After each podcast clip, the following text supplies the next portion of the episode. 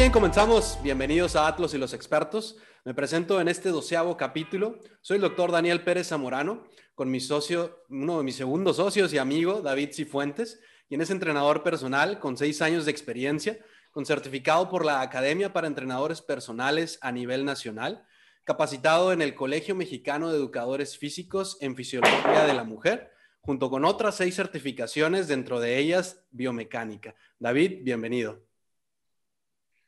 Bienvenido, mucho gusto. ¿Qué tal, Rodolfo? Muchas gracias, Daniel, por la presentación. Este, espero poder colaborar con ustedes y pues va a ser muy enriquecedor este tema de la rodilla. Claro que sí. Eh, allí pues tenemos a nuestro experto del día de hoy, el doctor Rodolfo Morales, especialista en ortopedia y traumatología, actualmente en Barcelona, con una trascendencia, la verdad, para aplaudir. Ya nos conocemos desde hace varios años y pues nos volvemos a encontrar el día de hoy. Doctor, bienvenido y gracias por aceptar la invitación. Buenas, buenas noches para todos acá en Barcelona y buenos días allá por México. Eh, encantado de poder estar con ustedes el día de hoy. Vamos a hablar un poquito de, de, lesiones en rodilla y bueno, estaremos aquí los próximos minutos resolviendo dudas y conversando un poquito de este tema que a mí en lo personal me apasiona bastante. No, no, un muy buen tema, la verdad. Pues ya aquí el tema de hoy, pues es lesiones de rodilla. Todos tenemos un conocido que sufre de lesiones de este tipo y escuchamos muchas veces que no llegaron a ser jugadores profesionales porque se lastimaron la rodilla, ¿no? Suena chiste, pero pues es anécdota, diría un comediante aquí mexicano, Franco Escamilla. Eh, un tema de los más importantes en el deporte y calidad de vida de cualquiera, la verdad. Seguro podremos ayudar a sacar de dudas a más de una persona. Doctor, ¿está listo? Estamos listos. Cuando tú quieras empezar, adelante. Muy bien, pues comenzamos con la primera pregunta aquí obligada para nuestros expertos. Sería, ¿quién es el doctor Rodolfo Morales?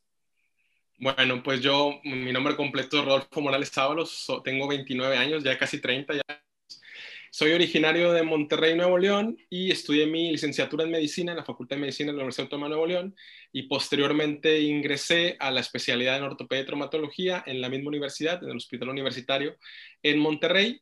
Y bueno, actualmente me encuentro realizando un fellowship en silla de rodilla aquí en, el Instituto Universitario de Exeus. Otra de las grandes cosas que a mí me apasiona es eh, la, investigación científica. Entonces me considero a mí mismo también como un científico y por supuesto como traumatólogo y bueno, de una manera un poquito más personal como hijo, novio eh, y hermano. Pues, o sea, yo creo que todos tenemos un lado académico y un lado, un lado personal, ¿no?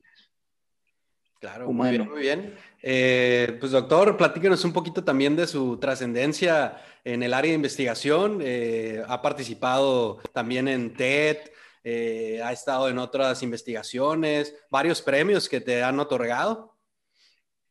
Bueno, mira, yo empecé con esto de la investigación desde que era estudiante de la licenciatura.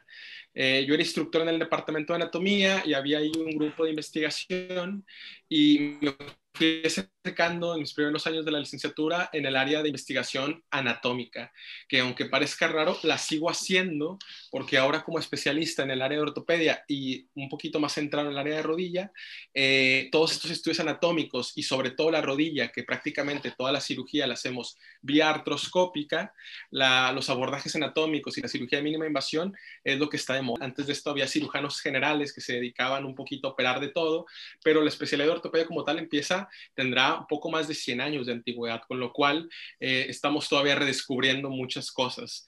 En el área de investigación, pues sí, este, como yo siempre digo que, tuve la fortuna de, acercarme con algunos maestros que hacían investigación, entonces en paralelo a mi formación como médico, eh, pude hacer una, una, formación paralela en investigación científica. Eh, publiqué mi primer artículo científico en la revista, se llamaba Revista, bueno, se llama porque todavía existe, Revista Argentina de Anatomía Clínica. Esto fue en el año 2000, 13, 2013, el primer artículo ahí, y de ahí seguí una serie de artículos, después empecé a publicar en revistas nacionales de aquí de México y me fui extendiendo un poquito a revistas internacionales. Tengo la fortuna de haber ahora ya tener por ahí algunas publicaciones en revistas de anatomía y de traumatología de alto impacto. Y gracias a Dios y más que nada a mis maestros y a todo el gran equipo que ha estado conmigo, he podido, bueno, eh, he recibido algunos premios. En el 2015, el Premio Nacional de la Juventud, que, que conocí al presidente Enrique Peña Nieto en esa ocasión me lo entregó él, eh, en la categoría de logro académico. Ahí dio una TED Talk dirigida a estudiantes que se querían acercar a la investigación desde los primeros años de la licenciatura. Entonces, a mí me gusta mucho la investigación, me gusta mucho mi profesión de traumatólogo, pero también me gusta mucho incentivar a las nuevas generaciones a acercarse a la investigación. Quisiera enfocarme en todo esto en el área de, de investigación eh, a la difusión de la ciencia en México, que a lo mejor ha estado un poquito relegada, pero vamos, vamos aumentando cada vez más. Perfecto, muy bien. Pues ahí tienen un poquito del currículum del doctor eh, Rodolfo Morales, eh, una persona que nos puede aportar mucho. Entonces, vámonos a la segunda pregunta, ya un poquito más al tema de rodilla, que sería, ¿cuáles son las lesiones más frecuentes en rodilla? La rodilla puede ser eh, lastimada como consecuencia de patología traumática. Y esa patología traumática eh, generalmente ocurre en personas jóvenes. Eh, pueden ser desde una fractura, o sea, que tú tengas un accidente, una caída y tengas un traumatismo en la rodilla. Entonces, una de las lesiones más comunes en la rodilla es un traumatismo. Pero no quedarnos con sinónimo de traumatismo es igual a fractura. En la rodilla no solo hay huesos, también hay ligamentos, hay tendones, hay meniscos, hay una serie de estructuras. Entonces, cuando yo me refiero a patología traumática de gente joven, puede ser por trauma deportivo, un trauma vehicular, o un trauma que puede ocurrir en, la casa. Entonces, eh, el otro gran grupo de enfermedades de la rodilla son las enfermedades degenerativas. Las enfermedades degenerativas ocurren, caso contrario, en personas de edad avanzada. El ejemplo típico de una enfermedad degenerativa de la rodilla es la artrosis o en el caso específico de la rodilla, gonartrosis, que es la, ah, es la, la, artrosis de la rodilla, gonartrosis. Y esto viene precisamente ahora que estoy aquí en, en, Barcelona porque el nombre de, de, rodilla en catalán, que es el idioma de aquí, es genol, y la gonartrosis es la artrosis de la rodilla. Entonces yo creo que una división primaria puede ser en eh, patología de jóvenes traumática y patología de personas de edad avanzada degenerativa.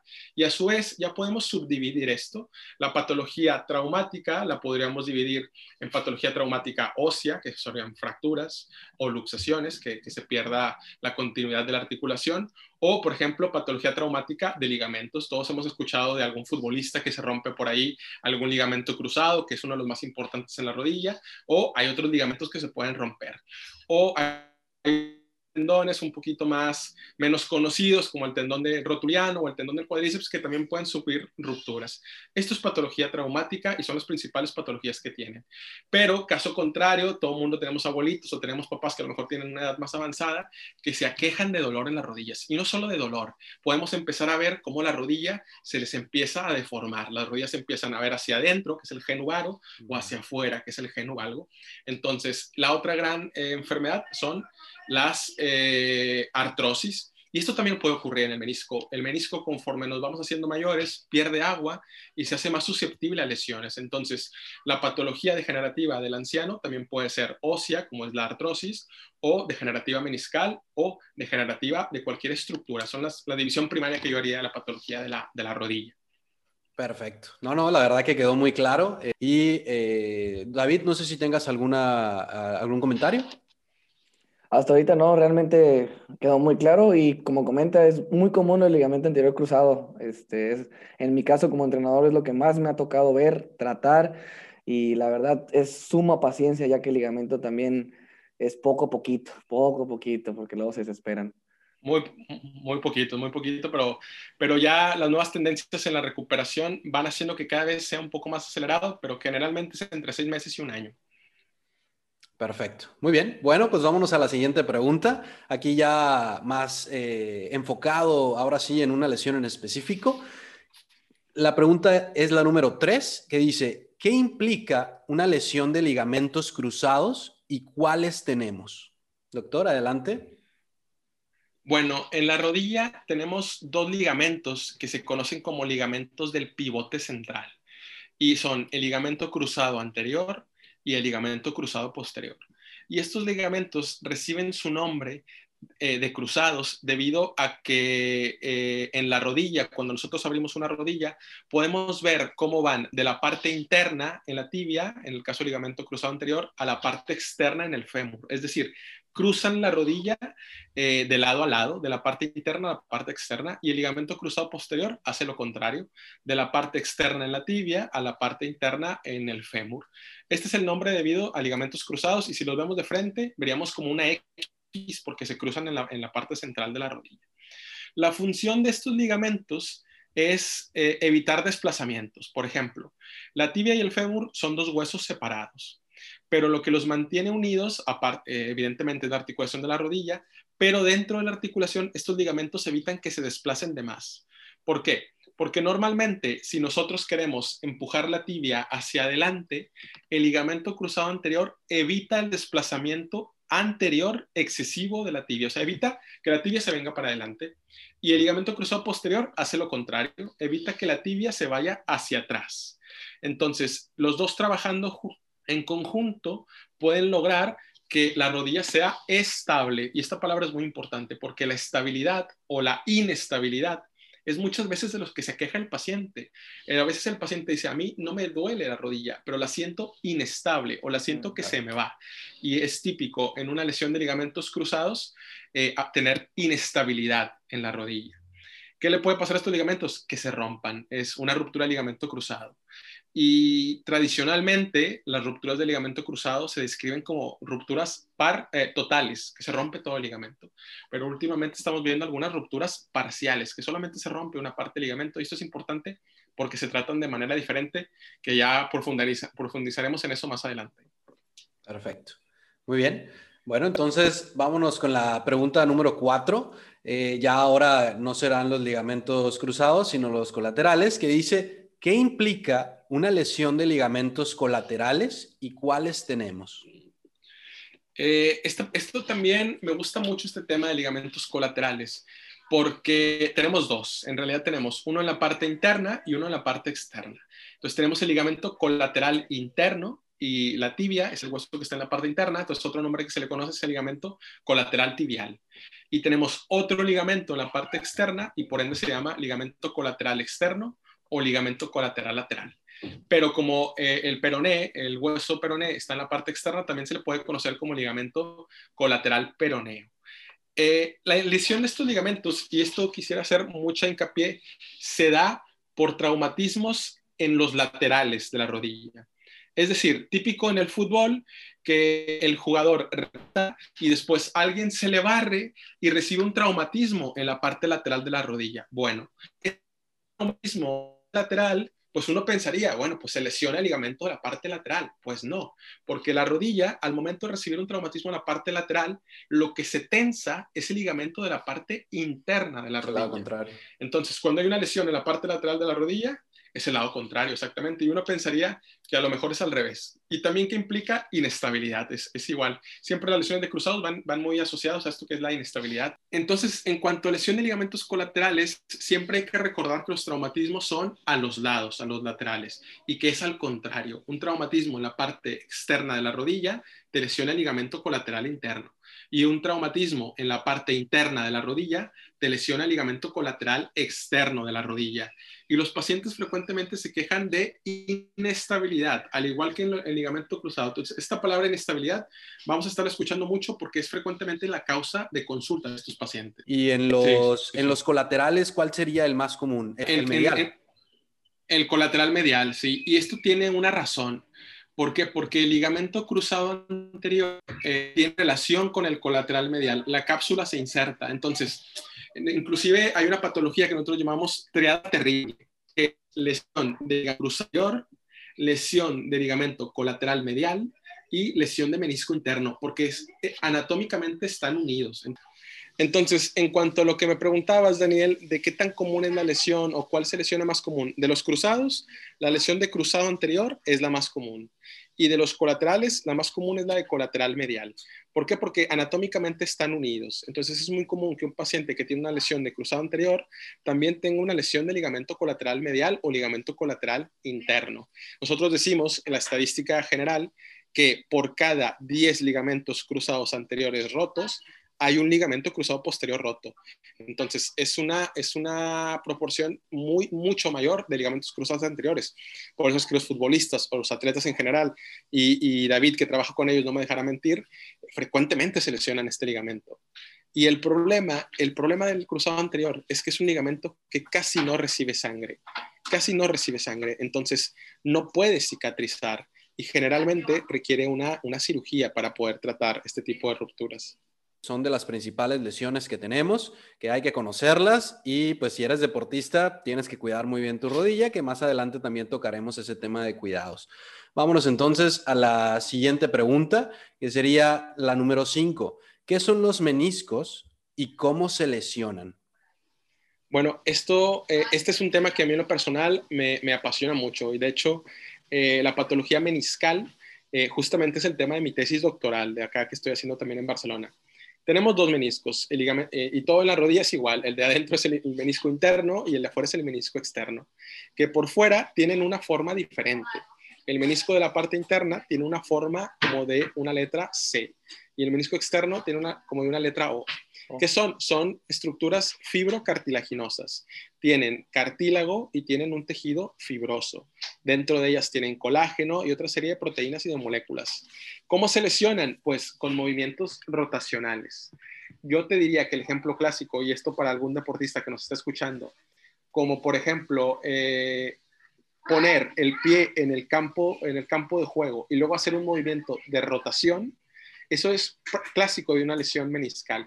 La rotación de la rodilla súbita o un cambio de dirección súbito provocan una ruptura meniscal. Y esto es característico de muchos deportes. El fútbol es el ejemplo clásico, pero por ejemplo en el básquetbol, que son deportes muy rápidos, el voleibol, es típico los cambios de dirección súbitos para poder mantener el ritmo del juego. Y esos son típicos de lesiones meniscales. Claro. Sí, al, ¿algún caso que nos quieras comentar de algún paciente que se te venga a la mente, Ro?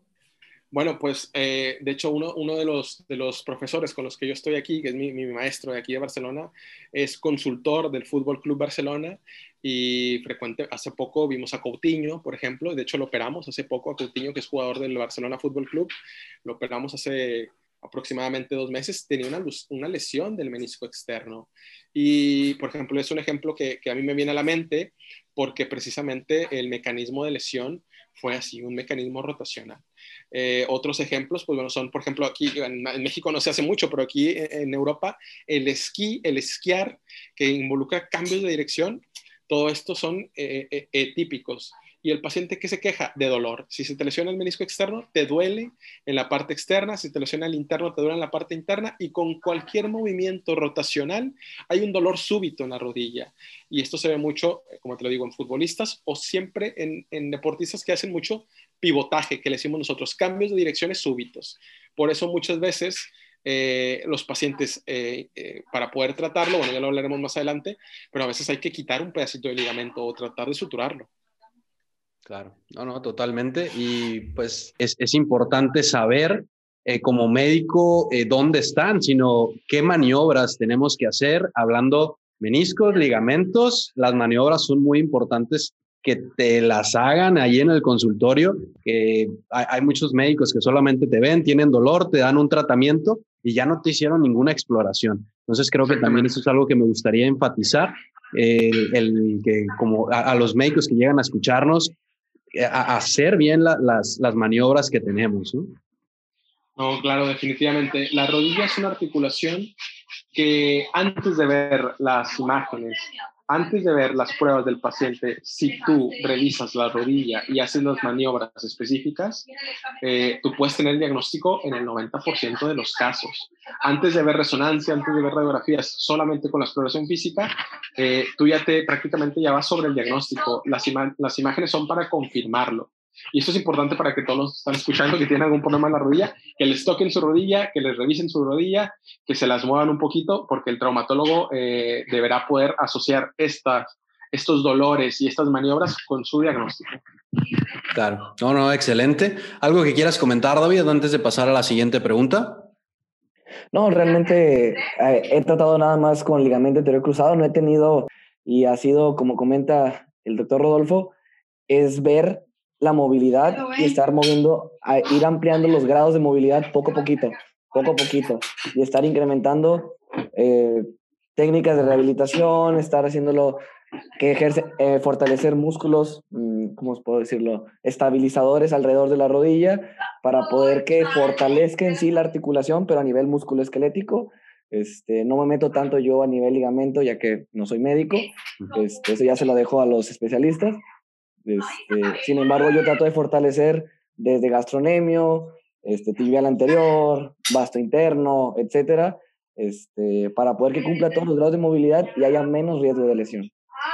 Esto que dice David es muy importante y yo creo que el papel del entrenador físico es de hecho muy, muy relevante porque son los que están en el día a día con el paciente. Nosotros decimos al paciente, pues necesitamos que fortalezcas cuádriceps, necesitamos que fortalezcas tal grupo muscular, pero el que está día a día supervisando el entrenamiento del paciente es el preparador físico de, del mismo. Entonces yo considero muy importante esta labor, que los toquen, que les midan los volúmenes musculares, oye, a ver, en este mes te ha subido tanto, ha cambiado tanto. Es una labor muy importante porque eh, mi maestro siempre lo dice, la, la, la cirugía es la mitad del tratamiento, la otra mitad es la rehabilitación y el día a día del paciente. Completamente de acuerdo. Eh, pues bueno, entonces vamos a pasar a la, a la, siguiente pregunta. Esta pregunta es más relacionada a personas de, de mayor edad.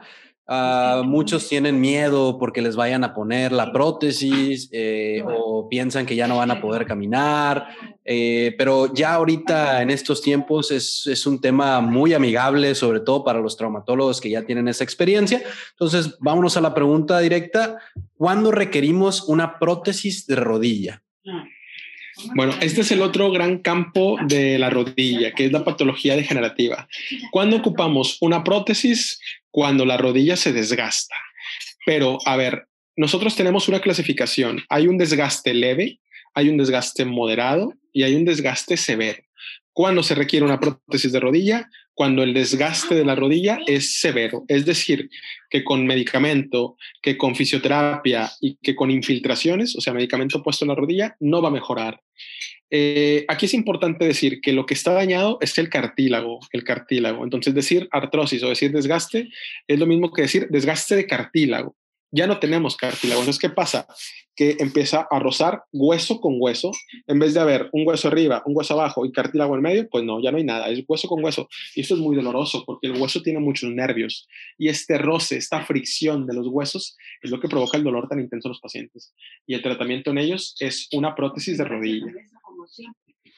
Claro, sí, sí, sí. Y el, el, la rehabilitación más o menos como cuánto porcentaje tenemos, doctor Ro, eh, de que quede bien el paciente.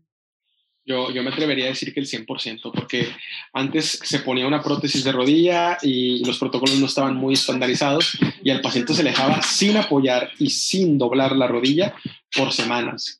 Ahora, la escuela de los, de los americanos de, de, o las tendencias en Estados Unidos es empezar la movilidad a las seis horas de la cirugía. Es decir, que el paciente se opera, se termina la cirugía a las 2 de la tarde, pues a las 8 de la noche lo montan en una máquina de flexión que, que, la máquina le va doblando la rodilla y se la ponen a doblar desde las 6 horas de la cirugía.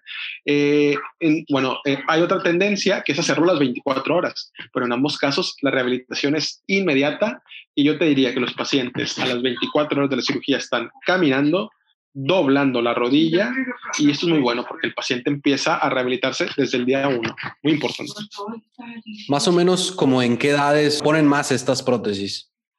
Eh, mira, generalmente yo te diría que más del 90% de las prótesis se ponen en pacientes arriba de 65 años, pero esto también ha cambiado un poco, porque generalmente nos ponen una prótesis por desgaste, pero hay pacientes jóvenes con patologías reumáticas como artritis juveniles o osteonecrosis, que el hueso se infarta, que a lo mejor tienen 18 años y requieren una prótesis de rodilla o de cadera, de lo que quieras.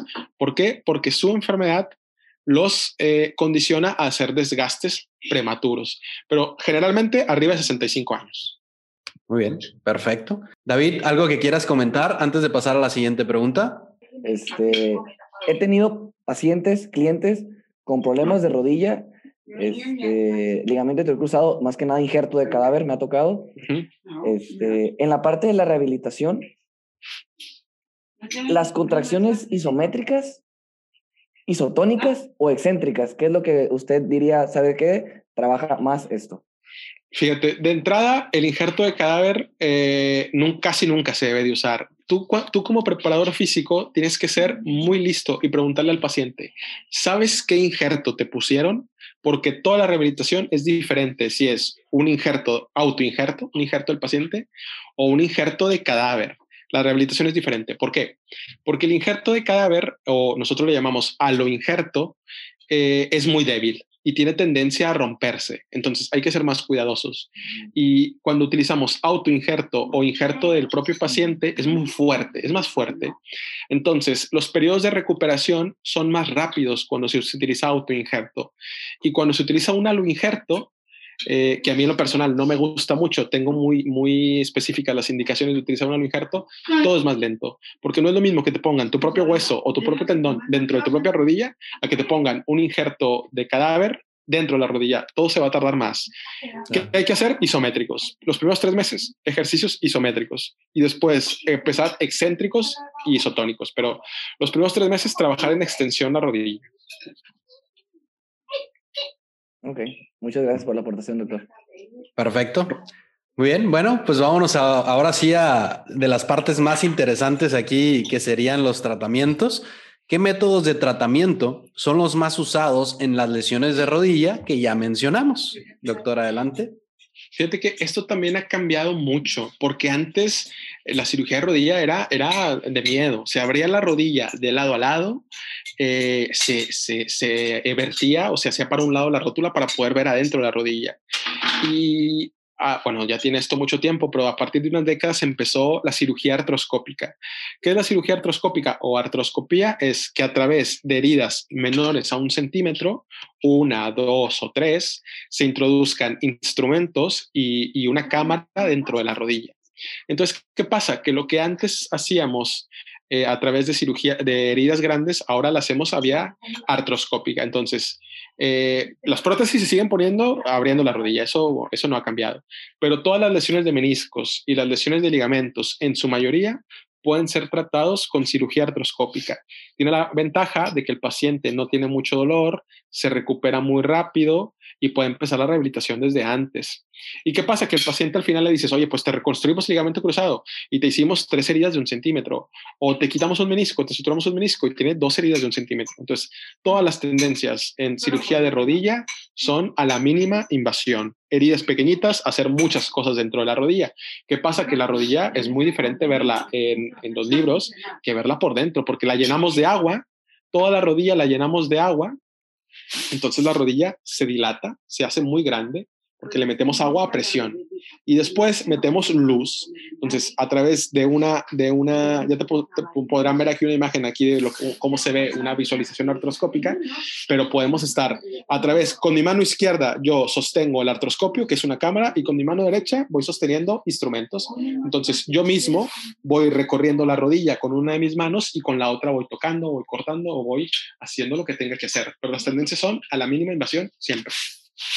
Muy bien, perfecto. Y por ejemplo, tenemos un paciente que ya llega al consultorio, eh, encontramos que da positivas a las maniobras de una lesión de ligamentos o menisco, ah, lo mandamos a hacer una resonancia y ya de ahí se decide o puedes incluso hacer la operación sin una resonancia.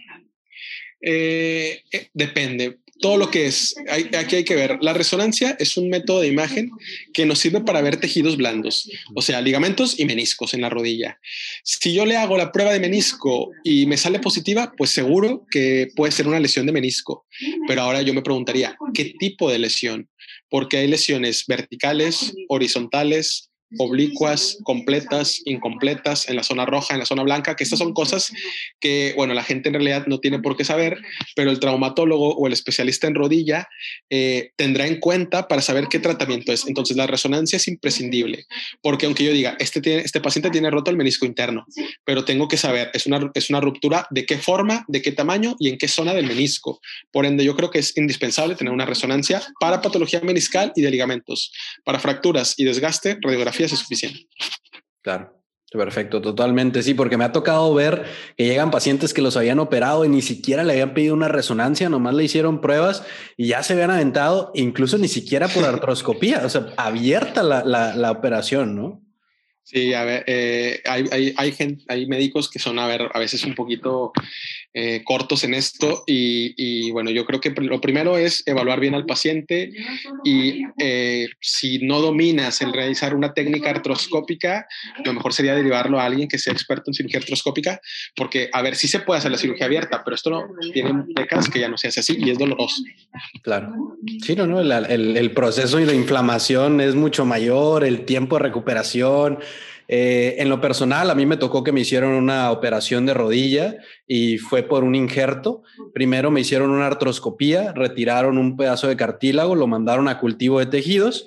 Eh, después de ahí se me implantó eh, y ya la implantación esa sí tuvo que ser abierta, pero pero pues si no hubieran sido dos operaciones, eh, en el primer médico que a mí me tocó consultar quería abrirme, entonces era de que no, pues espérame, déjame investigo. Y ahora sí, fue, fue creo, que, creo que te tocó ver en alguna exposición el, el caso de, de la rodilla. Sí, sí, vi el caso. Vi, tu caso por ahí cuando era residente, por ahí, ahí, ahí sí, andaba, sí, ahí, sí. andaba ahí pasando por varias computadoras tu caso. Sí, pero, pero pues sí, es muy importante para todos los que nos escuchan que siempre se vayan con alguien que te vaya a hacer una artroscopía si es una de las lesiones que ya estamos hablando, ¿no? Entonces, eh, eh, pongan mucho, mucho ojo en esto. Cualquier cosa, pues aquí pondremos los datos también del doctor eh, Rodo si quieren alguna, alguna eh, consulta. Eh, y aquí hablando también de otro tema muy mencionado, el, la infiltración de la rodilla. Este creo que es un tema bastante importante porque creo que a veces abusan de esa infiltración. Eh, eh, ¿Qué nos pudieras comentar, doctor?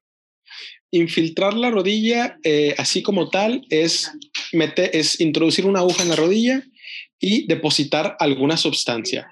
Aquí es importante que los pacientes que están viendo esto o las personas que nos vean sepan qué les están infiltrando. Esa es una pregunta muy importante. ¿Por qué? Porque hay muchas cosas que se pueden infiltrar. Por ejemplo, lo clásico, esteroides, antiinflamatorios esteroides en la rodilla, que son muy buenos para reducir el dolor y muy buenos para controlar la inflamación, pero tienen cierto efecto tóxico en el cartílago. Entonces, una infiltración de esteroides, ok, si está adecuadamente indicada, pero dos o más infiltraciones podría ser perjudicial. Ahora, hay más cosas y de hecho esto es toda una rama de la cirugía de rodilla que le llamamos ortobiología, eh, ortobiológicos. ¿Qué te pueden poner? Ácido hialurónico, como lo mismo que ponen en la cara para arrugas y todo este tipo de cosas. Bueno, pues el ácido hialurónico también se puede poner en la rodilla porque uno de los componentes del cartílago articular es el ácido hialurónico y se ha visto que es muy bueno para controlar dolor.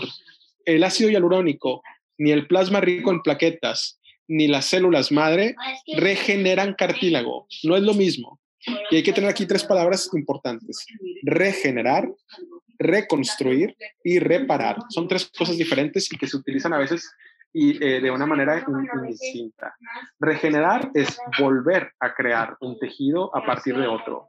Reconstruir es utilizar otro tejido para sustituir a uno que está lesionado. Y reparar es, por ejemplo, suturar un tejido roto.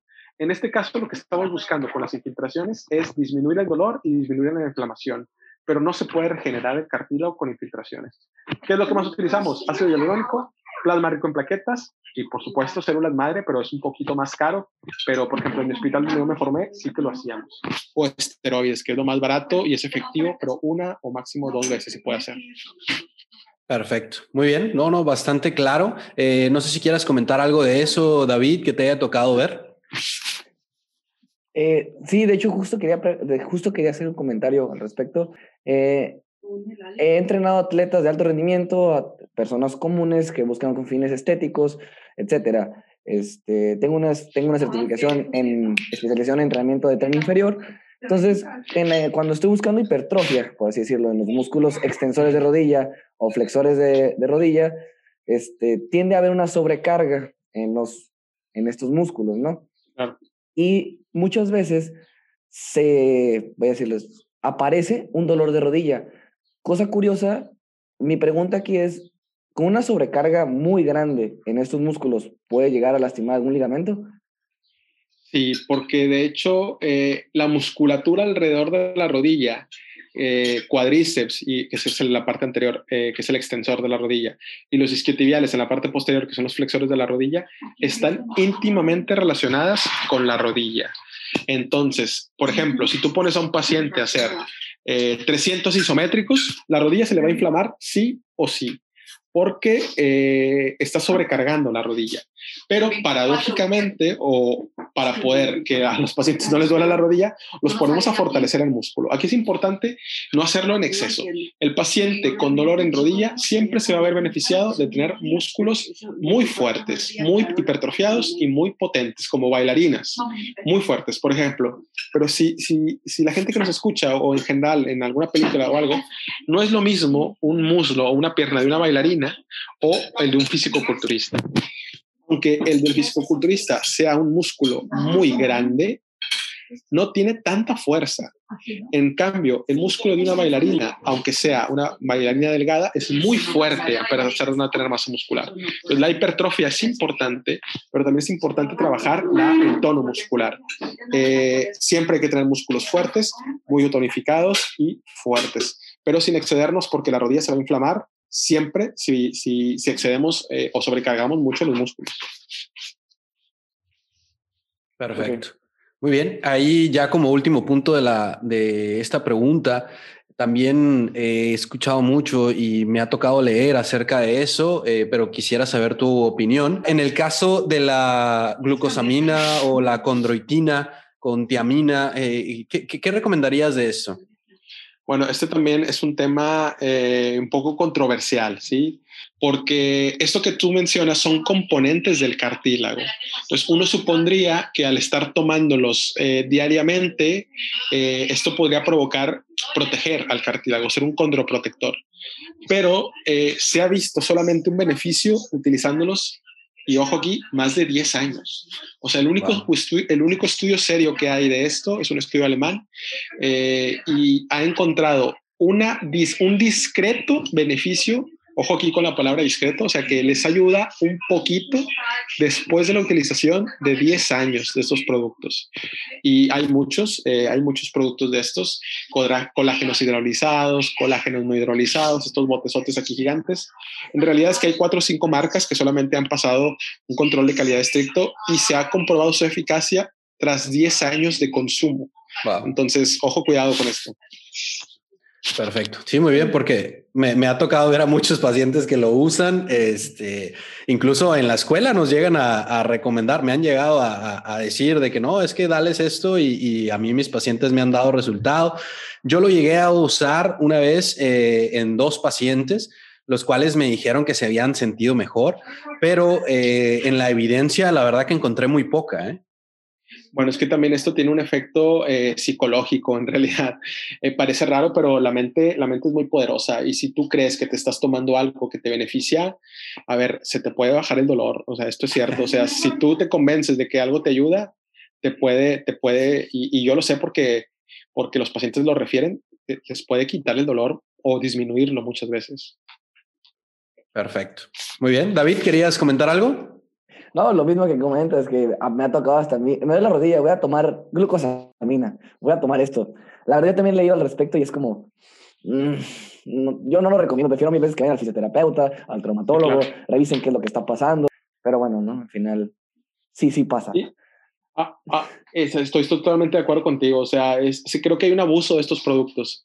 Y perdón que me regrese, pero volviendo a las infiltraciones, tú que eres, eres, de, eres que trabajas mucho con, con deportistas, que creo que yo no estoy, eh, por ejemplo, antes de los partidos, he conocido muchos deportistas que para poder aguantar previo a un partido de fútbol americano, por ejemplo, para poder aguantar el dolor que tienen y salirse a jugar. Y esto yo sé que ocurre mucho en fútbol americano y, y, en alterofilia o fútbol soccer.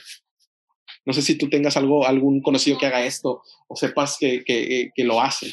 Desgraciadamente sí, y fue muy es muy cercano mío.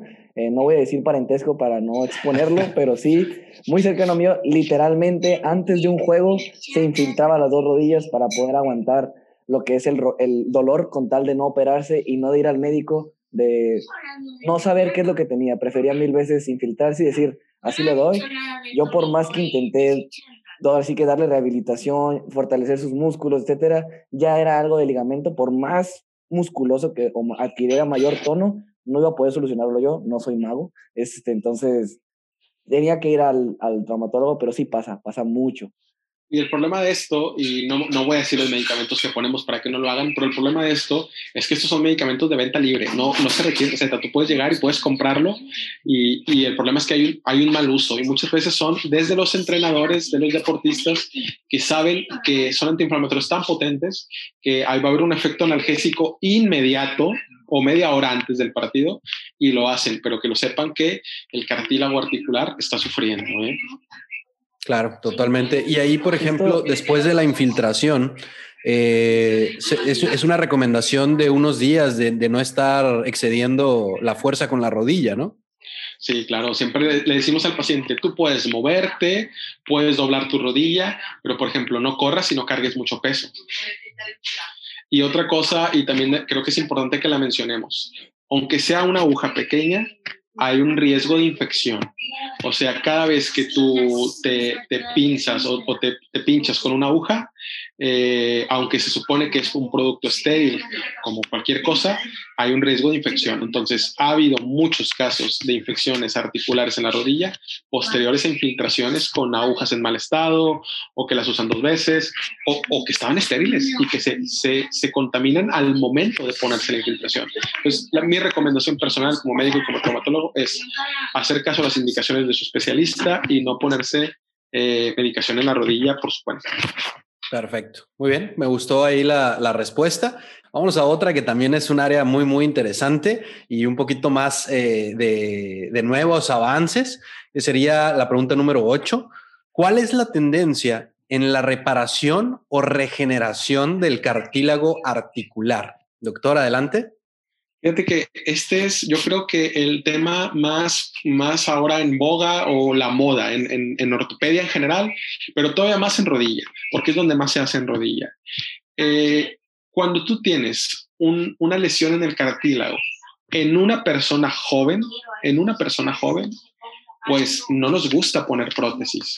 Por ejemplo, si yo tengo una lesión en una persona de 25 años en el cartílago de la rodilla, no, no, no le quiero poner una prótesis.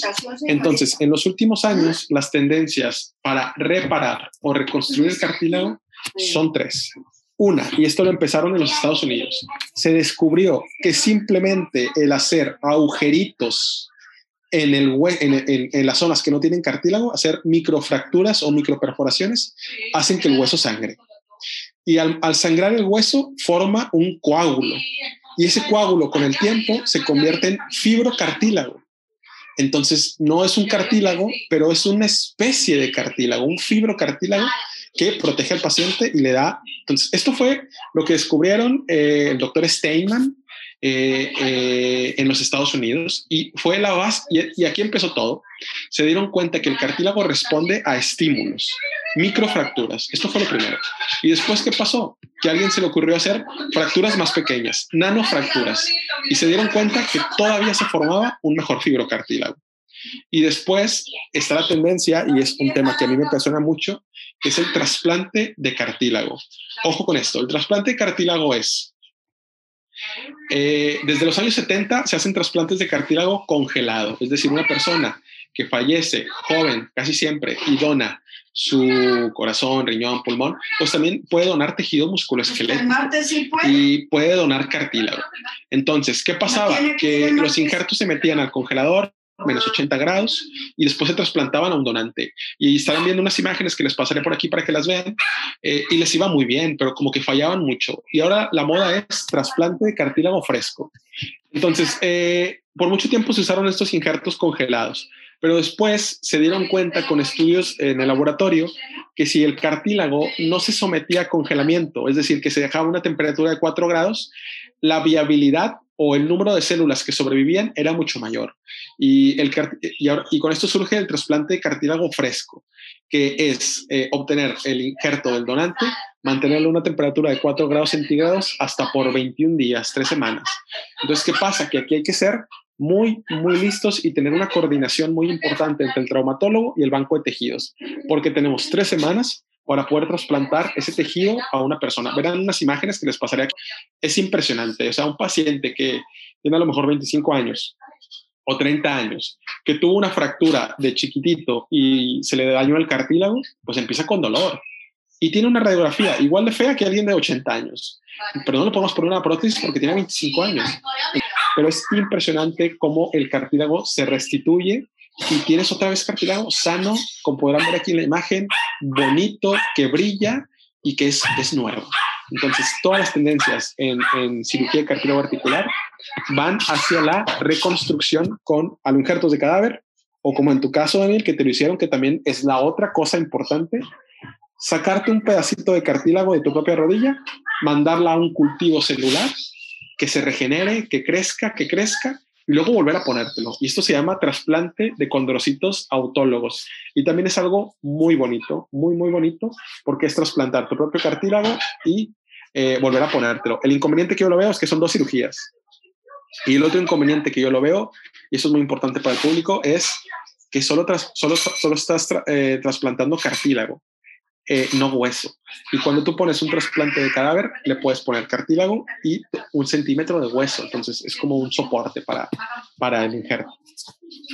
Perfecto, muy bien. No, pues ahí eh, para que sepan un poquito de las nuevas tendencias que se están dando, eh, todavía en, en, esta área pues queda mucho por investigar y va, va muy bien, la verdad.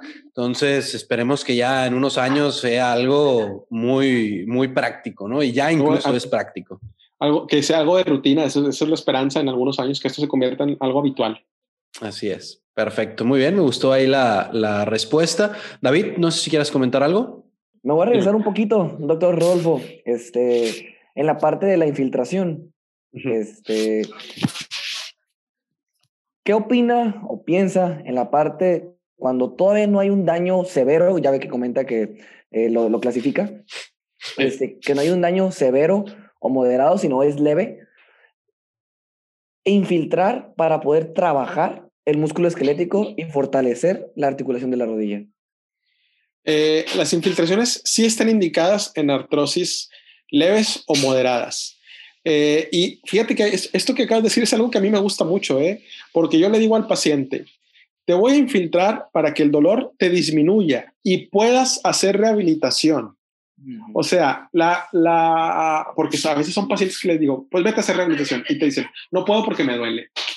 Y tú dices, bueno, pues te infiltro para que el dolor se te baje y te vayas a la rehabilitación.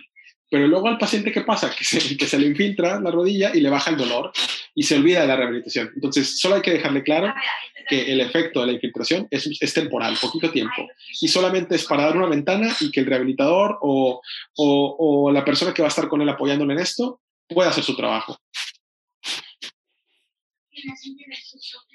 Claro, no, no, perfecto. Me, me, me gustó también esa parte. Eh, vámonos entonces con la pregunta número nueve. ¿Qué ejercicios y deportes están más relacionados con las lesiones de rodilla? Bueno, aquí en realidad, eh, a veces, fíjate que, bueno, yo no soy un experto ahora sí que en deportes, pero yo lo agruparía en deportes de contacto. ¿Por qué? Porque aquí ahora yo en Barcelona me he topado con deportes que yo, a ver, aunque suene raro, no los conocía. Por ejemplo, el pádel, el, el rugby, ¿sí? El esquí, el snowboarding, son deportes que yo, pues a ver, los había visto en películas, ¿no? Pero no los había visto en la realidad.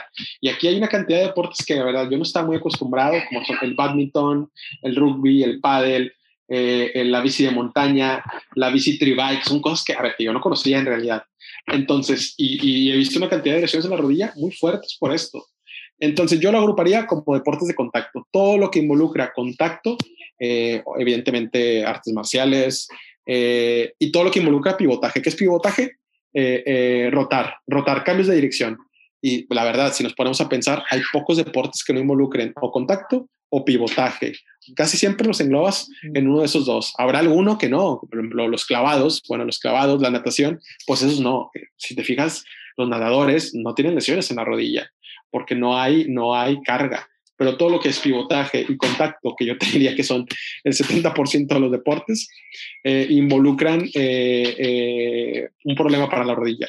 Sí que hay deportes que no se relacionan mucho. Por ejemplo, el tenis, eh, por ejemplo, todos los deportes de raqueta, el golf, bueno, esos son más que nada lesiones en los miembros superiores, brazos, hombros, codos, manos. Pero todo lo que involucra contacto, como el fútbol, soccer, el básquetbol, todo esto, eh, puede haber problemas en la rodilla. El béisbol casi no, son problemas en el hombro, pero el fútbol americano y el fútbol soccer, eso sí, definitivamente. Esto yo creo que David nos podría ayudar un poquito más.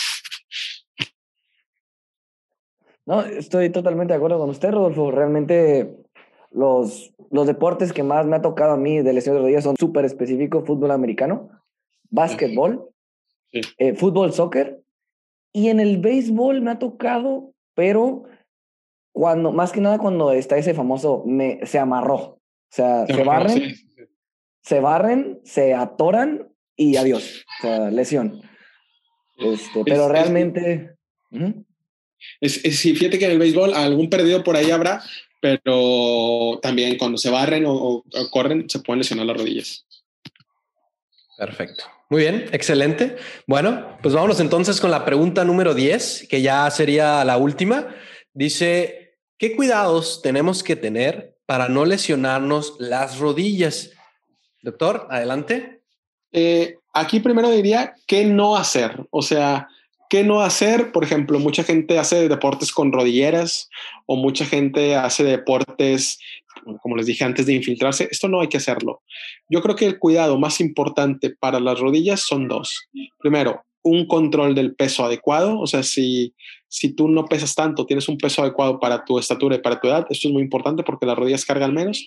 Pero sobre todo, y lo vuelvo a repetir, ya lo habíamos mencionado, tener fuerza muscular.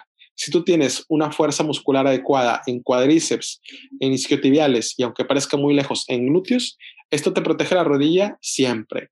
Eh, y la otra cosa es una técnica adecuada. A veces existen estas personas que se llaman, eh, que bueno, yo soy una de ellas, deportistas de fin de semana, o sea, que solamente juegan fútbol con los amigos el sábado. Pues eso siempre se lesionan, porque no son profesionales, eso siempre se lesionan.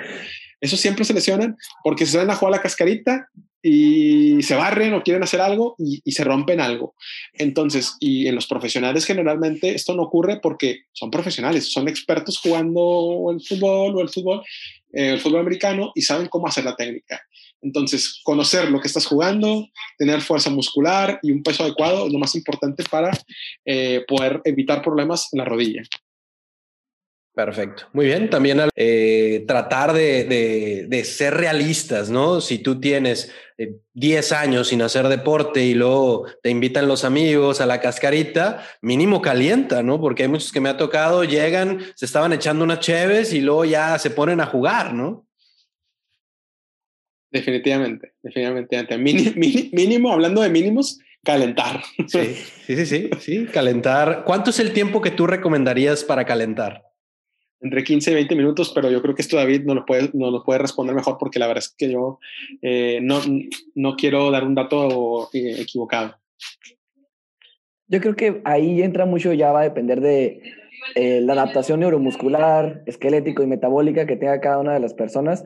Este, puede llegar a calentar, a tener que calentar una persona hasta 40 minutos, hasta a veces me ha tocado tener pacientes mayores de edad de que el entrenamiento, pero el calentamiento dura 40 minutos y el entrenamiento 15, pero pues ni modo, o sea, todo sea porque no se lastimen.